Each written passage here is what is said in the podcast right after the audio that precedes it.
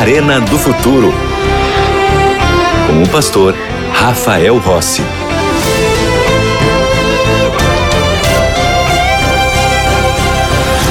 Já estamos com o programa Arena do Futuro e eu tenho um convite muito especial para te fazer. Nós temos aqui na Novo Tempo a melhor e maior escola bíblica do mundo.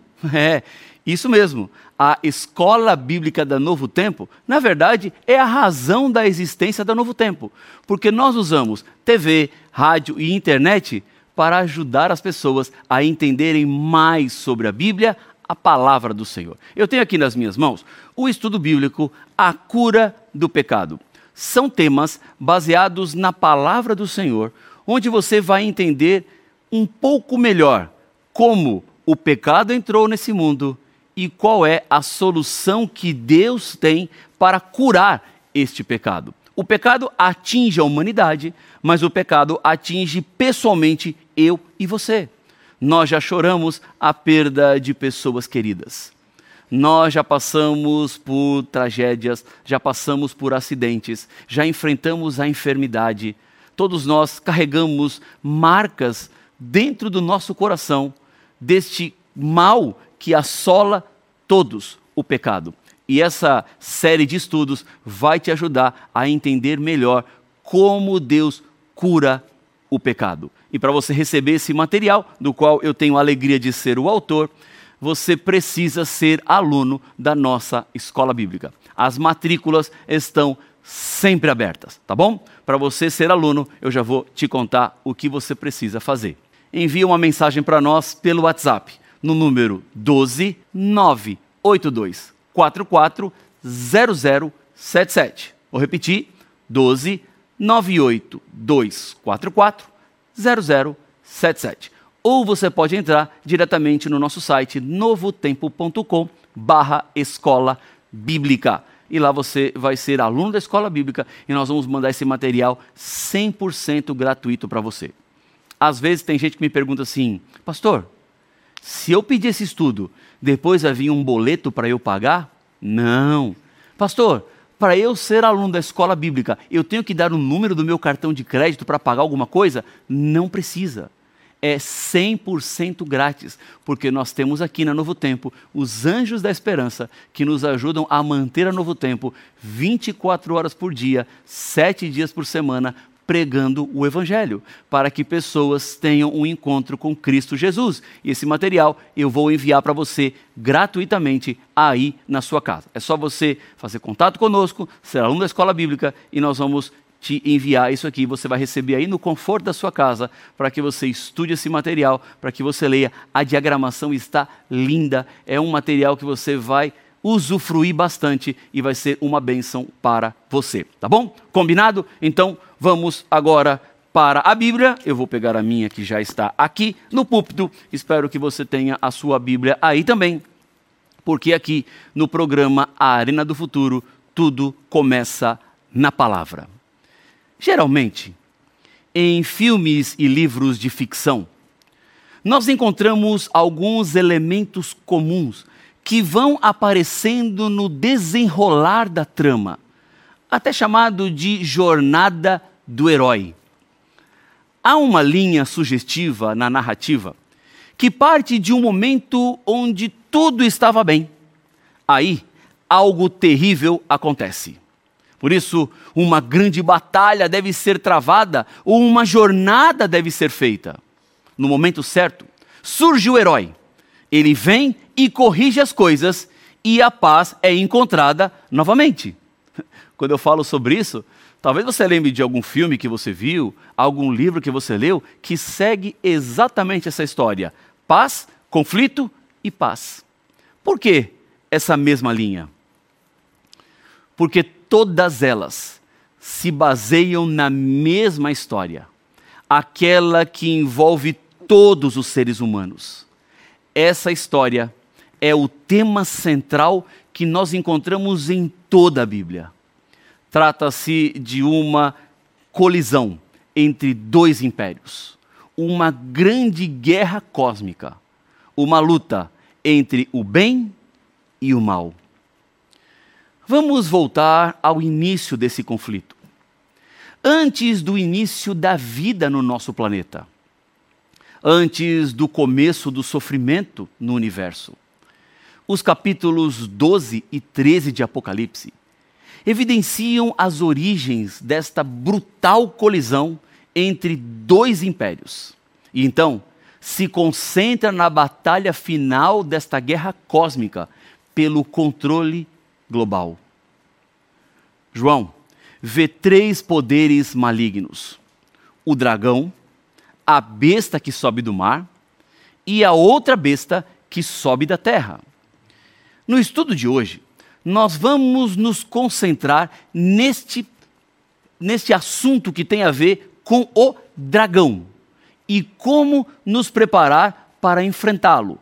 Besta que sobe do mar e besta que sobe da terra, nós também vamos tratar aqui no Arena do Futuro e já tratamos em programas no passado. Se você quer ter acesso aos programas mais antigos, você pode baixar o aplicativo do NT Play e lá você vai ter acesso a todos os programas do Arena do Futuro e lá você vai encontrar temas falando sobre besta do mar e besta que sobe da terra. Mas agora nós vamos falar sobre o dragão, tá bom? Então vamos entender um pouquinho mais sobre a figura de Satanás no meio deste conflito. O que aconteceu com ele lá no céu? Vamos a Apocalipse, capítulo 12 e o versículo número 9.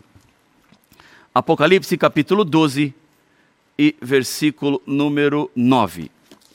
Diz assim a palavra do Senhor: E foi expulso o grande dragão a antiga serpente, que se chama Diabo e Satanás, o sedutor de todo mundo. Sim, foi atirado para a terra e com ele os seus anjos. Então está claro para nós aqui que o diabo é o dragão, que o diabo é aquele que está por trás do mal. Agora, alguém pode até te indagar: como é que alguém pode acreditar na existência do diabo? Como alguém pode acreditar na existência desse anjo mau?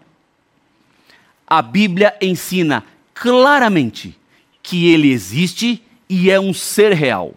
Jesus foi muito claro ao afirmar que Satanás é o mal personificado. O diabo adoraria que acreditássemos que ele não existe, porque então ele estaria a meio caminho de alcançar seu único objetivo. E sabe qual é? A minha e a sua destruição. É mais ou menos assim. Uma aldeia chinesa se cansou de um bandido e seus comparsas que roubavam suas colheitas todos os anos. Então, eles montaram um grupo de vigilantes armados para se proteger. O bandido, sabendo disso, não atacou por várias colheitas. Ficou preocupado. Um dia, ele encontrou um aldeão na floresta e prometeu-lhe riquezas se ele dissesse aos aldeões que ele, o ladrão, e os seus comparsas estavam mortos. Querendo o dinheiro, o aldeão saiu e espalhou o boato. Os aldeões, portanto, ao acreditarem na fala daquele homem, dissolveram os seus vigilantes. Não tinha mais ninguém guardando nada. Hum. E adivinhe, na outra colheita, o bandido veio e a roubou inteira, porque os aldeões achavam que ele não existia e então não estavam mais preparados. É assim que o diabo trabalha em nossos dias. Ele quer te convencer de que não existe. E assim você nem vai se preparar e se torna uma presa fácil para ele. Mas vamos continuar. Quem é esse dragão? E de onde ele veio? O versículo 7 vai nos responder. Diz assim a Bíblia, a palavra do Senhor: Houve peleja no céu. Miguel e os seus anjos pelejaram contra o dragão. Também pelejaram o dragão e os seus anjos.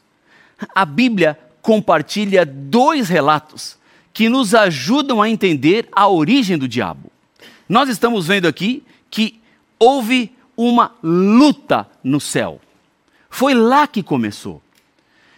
Agora, o primeiro relato que eu quero trazer aqui para a nossa discussão está no livro de Ezequiel, onde nós encontramos a descrição do rei de Tiro. Em Ezequiel, no capítulo 28, se você abrir a sua Bíblia, vamos juntos dar uma olhadinha nos versículos 12 a 14. Ezequiel, aqui. Ezequiel capítulo 28, versículos 12 a 14. Você vai encontrar as seguintes palavras: Filho do homem, levanta uma lamentação contra o rei de Tiro e diz-lhe: Assim diz o Senhor Deus: Tu és sinete da perfeição, cheio de sabedoria e formosura. Estavas no Éden, jardim de Deus, de todas as pedras preciosas te cobrias. Aí tem os nomes das pedras: sárdio, topázio, diamante, berilo, ônix, jape, safira, carbúnculo, esmeralda e etc. Versículo 14: Tu eras querubim da guarda ungido e te estabeleci. Permanecias no monte santo de Deus, no brilho das pedras andavas. Veja só, depois de entender este texto bíblico, depois de compreender o texto que nós acabamos de ler, algumas questões precisam ser levantadas. Estaria o verso falando apenas sobre o rei de Tiro?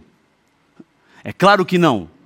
Não pode estar falando apenas do rei de Tiro, porque existem algumas informações aqui que são muito importantes. Por exemplo, algumas expressões aparecem aqui. Diz assim: olha, tu eras querubim da guarda ungido. Deixa eu te dizer uma coisa. O rei de Tiro era um querubim da guarda ungido? É claro que não. Ele não era um querubim da guarda ungido. Então nós estamos aqui tratando do rei de Tiro. Uma segunda questão, depois do versículo bíblico, aparece aqui que ele estava no Monte Santo de Deus e andava no meio das pedras brilhantes. Obviamente, a Bíblia está dizendo que ele não era simplesmente o rei de Tiro. Esta guerra era contra Deus. Claramente, isso extrapola esta figura que recebe aqui a profecia, mas não era sobre ele a profecia.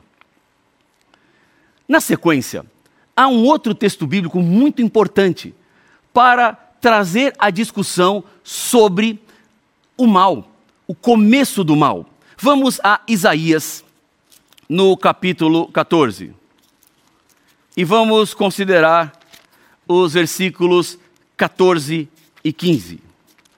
Isaías, ou melhor, versículo 13 e 14. Isaías capítulo 14, versos 13 e 14. Diz assim: Tu dizias no teu coração: Eu subirei ao céu, acima das estrelas de Deus exaltarei o meu trono, e no monte da congregação me assentarei nas extremidades do norte. Subirei acima das mais altas nuvens e serei semelhante ao Altíssimo. Orgulho ou egoísmo foi a origem do seu pecado. O que nos leva a este relato de Isaías 14, entender que o diabo, ele queria o lugar do próprio Deus. Usamos, às vezes, o nome Lúcifer. Embora esse nome não apareça na Bíblia, é em realidade uma derivação latina de uma expressão no hebraico que significa estrela da manhã. Perceba como a referência a si mesmo se repete várias vezes, porque Lúcifer, ele envolve-se em uma adoração própria, que foi o seu pecado original, o amor ao poder, o desejo de tomar o lugar de Deus, de estar no controle, foi o começo de toda a tragédia. O egoísmo é a raiz de todos os problemas no mundo também, seja no lar, na escola ou até a guerra entre as nações. O ego de alguém sempre causa problemas. Satanás é o autor do engano e da morte. Jesus ensinou isso claramente em João 8,44, quando ele está advertindo as pessoas, dizendo assim: Olha, vocês são do diabo e querem satisfazer os desejos do diabo, porque ele é assassino desde o princípio e nunca se firmou na verdade. Porque no diabo não há verdade, porque o, o que ele fala é sempre mentira, porque isso a ele é próprio. Ele é mentiroso e é o pai da mentira, é o autor do engano, é um assassino, porque com o seu pecado veio a morte. Ao se rebelar, Lúcifer começou uma campanha de engano para desacreditar a Deus. Ele começou a espalhar mentiras sobre Deus e o seu governo entre os anjos do céu. Ele era livre para decidir e escolheu que não mais obedeceria a Deus. Ora, pensa comigo. Uma mulher, ela, quando está grávida e dá à luz a um bebê, ela dá à luz a um assassino? É claro que não, pastor. Ela deu à luz a, a um lindo bebê, inocente, puro, que por suas escolhas equivocadas se tornará um assassino, mas ele não nasce um assassino. É isso mesmo. Deus não fez um diabo, ele fez um ser perfeito, ele fez um ser inocente, que por suas escolhas se tornou Satanás, o dragão. Agora, uma pergunta que surge é: o que aconteceu com o diabo depois da sua rebelião no céu? Vamos a Apocalipse capítulo 12 e vamos ler os versículos 3 e 4. Vamos ao último livro da Bíblia, Apocalipse capítulo 12, versículos 3 e 4. Diz assim a Bíblia: Viu-se também outro sinal no céu, e eis um dragão, grande, vermelho, com sete cabeças, dez chifres, e nas cabeças sete diademas. A sua cauda arrastava a terça parte das estrelas do céu, as quais lançou para a terra, e o dragão se deteve em frente da mulher que estava para dar à luz, a fim de lhe devorar o filho quando nascesse. Uma pergunta que já escutei algumas vezes é por que Deus não destruiu Satanás imediatamente? Às vezes pensamos assim: o mal tem que ser cortado pela raiz. Pois bem, então o mal nasceu, o mal tem que ser cortado. Será? Com certeza, teria evitado uma bagunça aqui no mundo. Mas a minha pergunta é: teria resolvido o problema? Você acha que sim? É, suponha que um executivo, embora inocente, seja acusado de desviar dinheiro da empresa por alguns de seus gerentes. Ele conseguiria provar a sua inocência se matasse todos os gerentes? Dificilmente. Pensaríamos que ele era realmente culpado e estava tentando encobrir as coisas, por isso matou todos os seus acusadores. Bem, o mesmo aconteceu com Satanás se Deus tivesse destruído Satanás, os outros seres criados teriam pensado que as acusações eram verdadeiras. Eles teriam servido a Deus a partir de então por medo. Não saia da linha, ou Deus vai acabar com você. Já não tem mais amor. Senão, sobra apenas o temor. Os resultados da rebelião devem ser vistos para que nunca mais ocorram. Cristo se referiu a este princípio na parábola do joio e do trigo. Quando um inimigo plantou ervas daninhas entre o trigo de um agricultor, e os servos queriam arrancar as ervas daninhas imediatamente. E o agricultor disse: Não, os dois devem crescer juntos. Depois da expulsão do céu, o foco do conflito cósmico se voltou para o planeta Terra, a criação mais recente de Deus, que Deus havia declarado ser perfeita. No Éden, Deus continuou dando aos seres criados possibilidades de escolha. A árvore que estava no meio do jardim era o exercício do livre arbítrio. Veja a ordem que Deus deu para o homem e a mulher. Do último livro da Bíblia, vamos para o primeiro. Gênesis capítulo 2. E vamos ler os versículos 16 e o versículo número 17. Diz assim a palavra do Senhor: E o Senhor Deus lhe deu esta ordem: De toda árvore do jardim comerás livremente, mas da árvore do conhecimento do bem e do mal não comerás, porque no dia em que dela comeres, certamente morrerás. Deus está dando aos humanos a oportunidade de exercer sua liberdade de escolha. A árvore tornou-se uma espécie de caixa de votação. Deus estava de fato dizendo: se você votar em Satanás comendo do fruto, você precisa saber que o resultado será a morte. Então, fique longe. Por outro lado, se votar em mim, terá vida eterna. Então, um dia, Eva foi até a cabine de votação e a serpente estava por lá. Naquele momento, é nos dito em Gênesis no capítulo 3 que a serpente, mais astuta que todos os animais selvagens que Deus tinha feito, disse à mulher: É verdade que Deus ordenou para não comerem do fruto de nenhuma árvore do jardim? Era uma mentira. Eva disse: Não, não, só podemos eh, não comer da sua árvore, da que você está, das outras podemos comer de todas. E Satanás fala assim: é, Deus sabe que no dia em que vocês comerem desse fruto aqui, os olhos de vocês se abrirão e vocês serão como Deus, conhecedores do bem e do mal. Essa ideia de ser semelhante a Deus é algo bem antigo. Lúcifer já havia manifestado o mesmo sentimento lá na rebelião do céu. Os ataques do diabo quanto ao caráter de Deus foram de duas naturezas. Deus não nos ama. Deus estava privando Eva de algo maior. Em outras palavras, ele realmente não se importava com o ser humano. Queria deixá-los pequenos. O segundo ataque era que a lei de Deus não era importante. Satanás afirma que Eva não morreria por desobedecer a Deus. A desobediência é algo triste e terrível, de grandes consequências, mas o diabo dizia: não é tão importante assim. Essas mentiras foram sussurradas para nós através dos tempos, de uma forma ou de outra.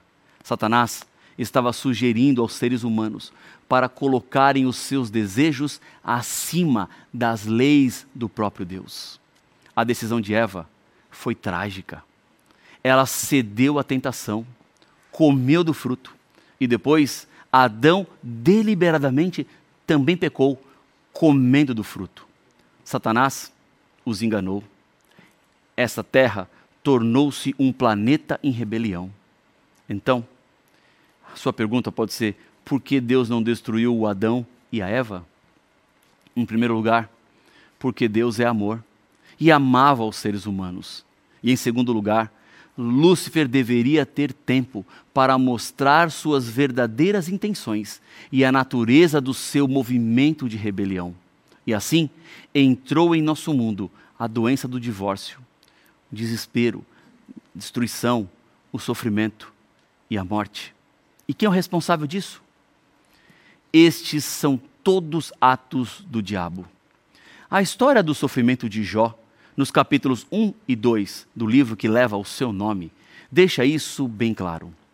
Satanás causou a destruição de seus animais e a morte dos seus filhos, até a sua própria dor física. Porque o diabo é o autor de todo o sofrimento humano. O que um Deus amoroso deve fazer? Como ele pode alcançar um planeta rebelde que acredita nas mentiras do diabo? Deus está constantemente em busca dos seus filhos e das suas filhas. Assim como ele fez com Adão e Eva, ele continua perguntando: Onde estás? Quando Deus encontrou Adão e Eva escondidos nos arbustos, ele fez uma promessa para eles. E a promessa era a providência de um Salvador. A primeira profecia deixa claro que Lúcifer estava errado sobre Deus. Ele se preocupa conosco, compartilhou o nosso sofrimento. Algum tempo depois, um evento na história apareceu como algo grandioso. O rei George foi coroado como novo rei. E então ele resolveu visitar uma garotinha plebeia que estava morrendo de câncer em sua casa. Todos ficaram maravilhados com o ato de generosidade do rei. E de fato, foi realmente um ato maravilhoso, mas se torna insignificante quando colocado ao lado do Rei do universo. Deus não apenas nos visitou, mas ele se tornou um de nós. O amor quebrou o domínio possessivo imperial de Satanás na terra. Deus veio para acabar com o sofrimento humano. Deus veio para dar uma esperança eterna, com Cristo morrendo na cruz, para que tivéssemos esperança. O amor não nos dá apenas o direito de dizer sim, mas também nos dá o direito de dizer não. E lembre-se, Deus é amor. Então ele deve dar às suas criaturas o direito de decidir e apela para que você aceite agora a salvação. A maior evidência é que Deus amou o mundo de tal maneira que deu seu Filho unigênito para que todo aquele que nele crê não pereça, mas tenha a vida eterna. Você quer ter a vida eterna? É o seu desejo neste momento estar do lado de Cristo Jesus nessa guerra cósmica e ser vencedor e ser vencedora? Se sim, feche os olhos e vamos orar. Senhor, Pai nosso, Deus querido, nesse momento os nossos corações se abrem ao Senhor para que a tua boa mão conduza a nossa vida, leve-nos em segurança deste mundo mal para o encontro contigo na volta de Cristo Jesus. Por isso, Pai, eu oro por cada pessoa nesse momento que está comigo na arena do futuro, em nome de Jesus. Amém.